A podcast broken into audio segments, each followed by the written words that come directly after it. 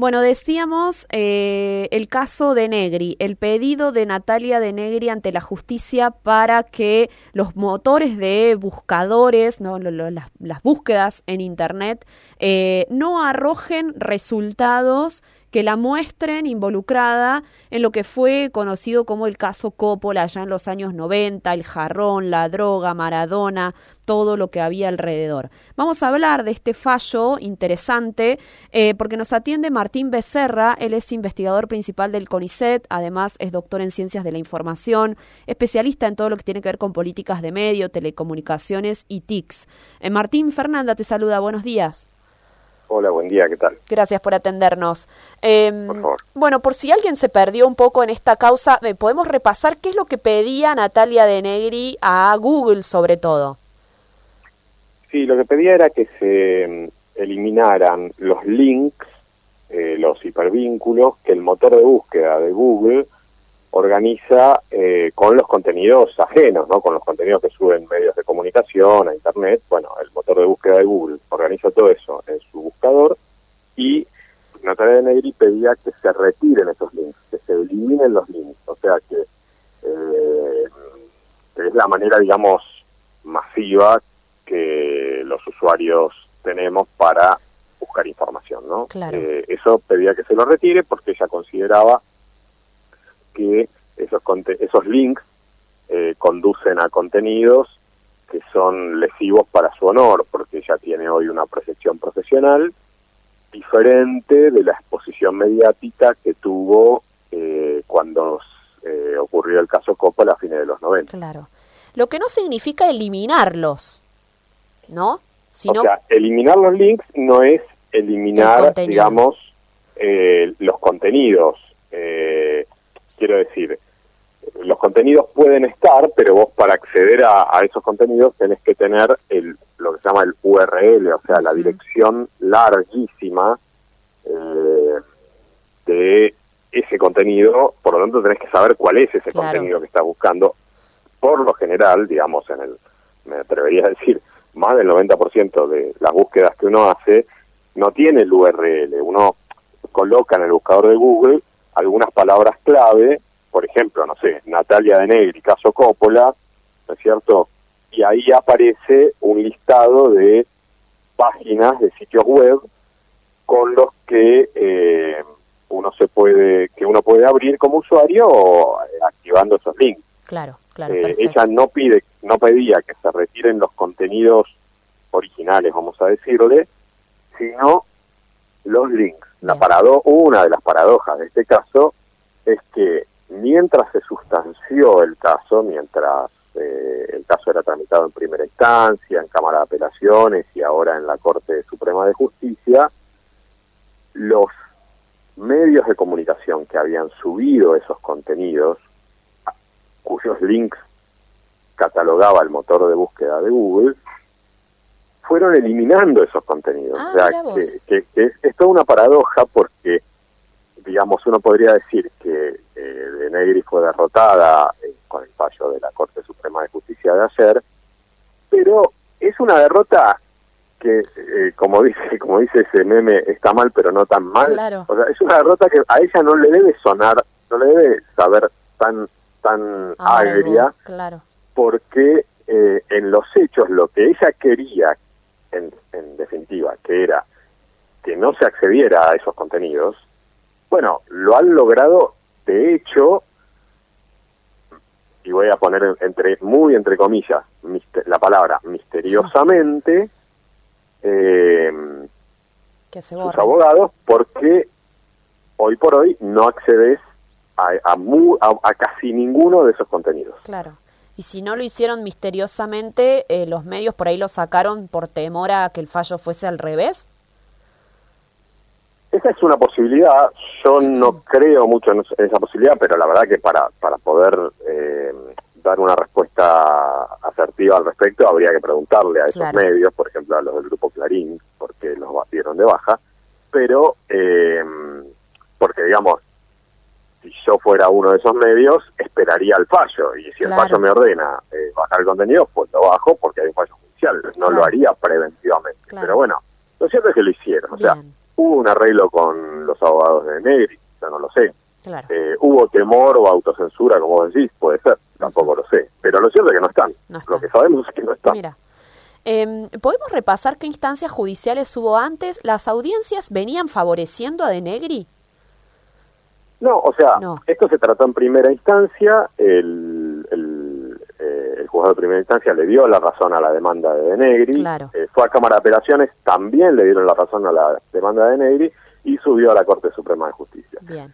La Corte Suprema de Justicia organizó, sí, una audiencia pública eh, en dos jornadas, este, hace, bueno, no recuerdo bien, pero debe ser hace unos tres, cuatro meses, y mm, eh, en esa audiencia, bueno, fue una audiencia pública donde, digamos, ambas partes expusieron su punto de vista. Yo creo que que fue más sólida, fueron más sólidos algunos de los argumentos eh, que rechazaban la demanda de Denegri, eh, digamos, que son argumentos que, que toma la Corte Suprema en su fallo de ayer. Por ejemplo, el hecho de que ese es un caso de interés público. Ahí hubo un juez que fue destituido, policías que fueron investigados, corrupción, por donde lo mires.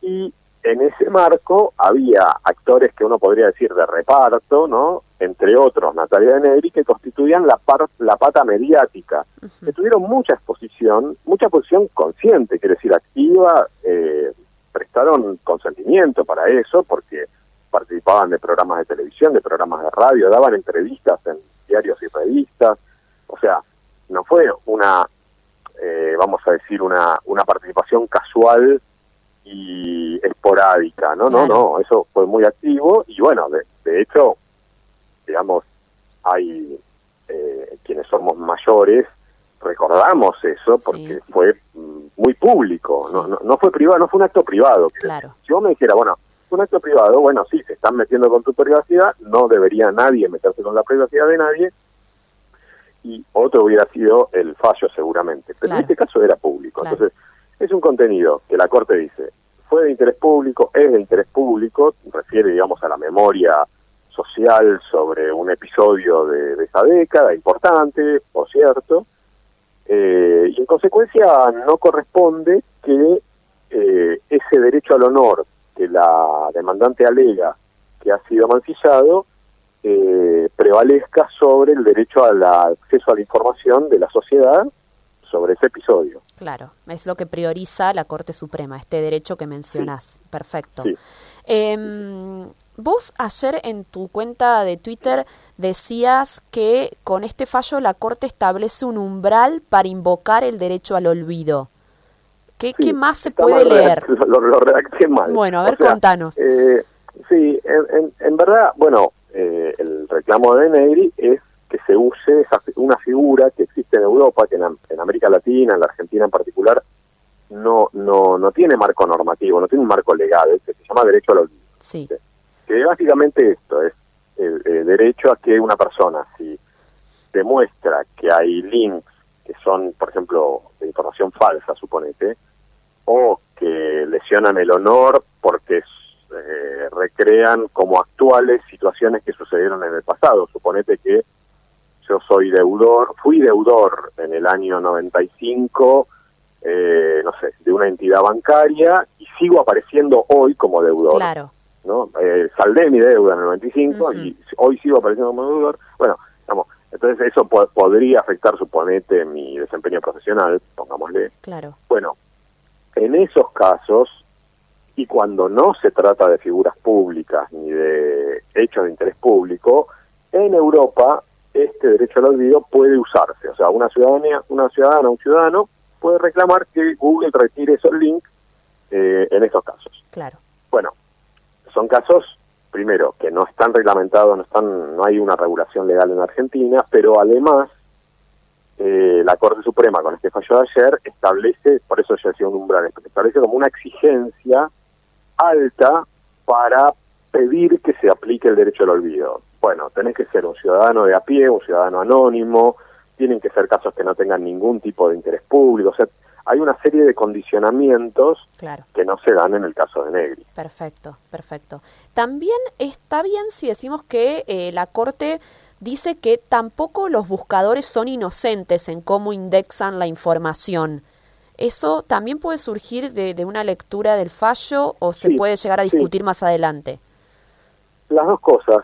Eh, surge la lectura del fallo, la verdad es que lo dice de manera muy suave y bastante ingenua, bastante cándida para mí. Eh, pero bueno, pero lo dice, lo dice, son, todos, son todos los párrafos finales del fallo. Sí, se puede decir eso efectivamente y además eh, es bastante literal. La Corte dice que este es un tema que merece discutirse, es decir, eh, ¿cuál es el criterio de relevancia que tiene Google para organizar como organiza esa serie de links, ese catálogo de links? Porque vos podrías decir, este, ¿por qué aparece? Viste, a veces, digamos, de hecho, vos y yo buscamos el mismo término en el buscador de Google ahora mismo y nos van a dar resultados distintos, porque vos estás en Recuarto, yo estoy en la ciudad de Buenos Aires, porque vos tenés un historial de búsqueda y navegación distinto del que tengo yo, eh, porque te has contactado, has chateado con gente distinta de la que lo he hecho yo. O sea, digamos, hay como una personalización de los resultados de búsqueda del motor de Google, que a Google le sirve para vender publicidad personalizada, por eso cuando uno busca, sé yo, no sé, zapatillas, eh, después te aparecen, te llueven zapatillas, digamos, aviso de zapatillas en el mail, en todos lados, ¿no? Porque esa es una publicidad muy personalizada. Este, entonces, bueno, la Corte Suprema de Justicia en el fallo dice, dado que ese motor de búsqueda tiene un algoritmo bastante opaco que organiza el listado de links y de resultados de búsqueda, sería importante y que, y que esos resultados organizan en, buena medida la conversación pública, o sea, la disposición de información para que conversemos, para que nos relacionemos las personas, sería importante que eh, los criterios por los cuales ese motor de búsqueda funciona sean conocidos por la sociedad.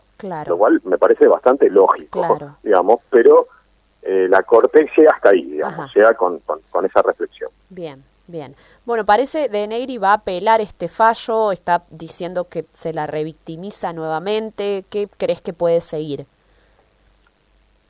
Si ella o sus abogados quieren apelar, van a ir a la Corte Interamericana, no sé, porque digamos... No hay una instancia eh, superior. La instancia de apelación, claro, sí.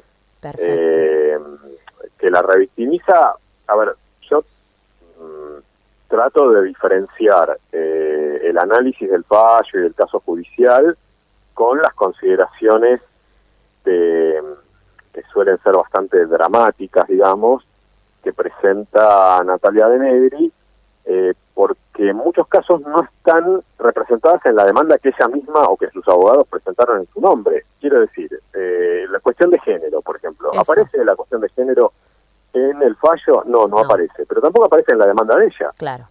Entonces, si vos me decís, esto, este caso podría mirarse a la luz de eh, las cuestiones de género y quizás sí te podría decir. La verdad que habría que pensarlo, pero no se lo ha pensado porque tampoco lo pidieron. Exacto. Entonces, bueno, eh, a mí me parece que en estos términos en que redactaron la demanda, eh, por ejemplo, si, los abogados o de Negri hubieran reclamado no que se deslinque lisa y llanamente todo ese contenido, sino que Google explique por qué ese contenido aparece como relevante cuando ya no lo es. Claro. Yo creo que la demanda hubiera sido otra y me parece que hubiera sido interesante discutirlo, pero no se discute porque no pidieron eso. Claro. Claro. Pidieron que se delinque, que se elimine. Bueno, eso es heavy. Me parece que es difícil que una demanda como esa en la Corte Interamericana de Derechos Humanos tenga cabida, justamente porque el fallo de la Corte Suprema Argentina está muy alineado con la doctrina de la libertad de expresión, eh, que es muy, muy, es un, digamos, es un derecho con una protección eh, constitucional y, de la Convención Americana de Derechos Humanos muy especial, muy, muy fuerte en la protección que hay sobre el derecho a la libertad de expresión. Me parece difícil que prospere, pero bueno. Claro, si hubiese sido el caso en el que eh, De Negri y sus abogados piden cómo eh, conocer cómo Google expone los resultados de una búsqueda, ahí sí, conoceríamos esos criterios que decías al principio de cómo ellos organizan. Probablemente, claro, Claro. Sí, sí, muy probablemente, pero bueno, se hubiera tratado claramente de otro, caso, pero a mí en lo personal me parece que hubiera tenido más posibilidades de ser eh, atendido, por lo menos por la Corte, ¿no? Bien, perfecto.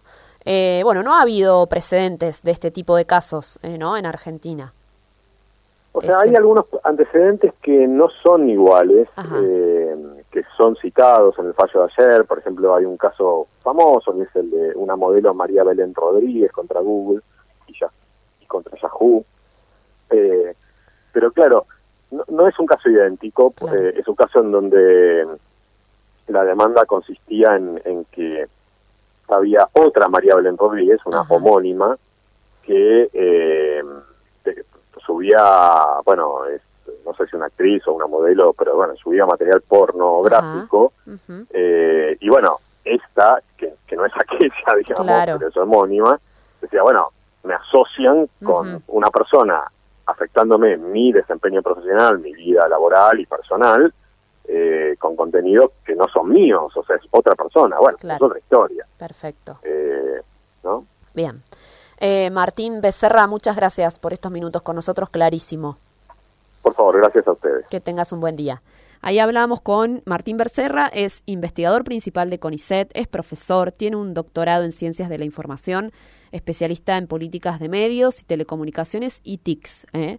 Una persona que ha venido comentando ¿no? este fallo desde el pedido de Natalia de Negri, eh, comentando el caso, en realidad el fallo se conoció ayer, eh, el pedido de Natalia de Negri de que los buscadores de Internet no arrojen esos links que, bueno, nos enteramos a partir de la charla que muchos de esos medios que tenían ese contenido publicado ya lo han borrado. ¿eh? Parece que ha tenido un beneficio sin querer, digamos, no le ha salido tan mal esto que pedía De Negri, pero la Corte Suprema no le dio lugar, ¿no?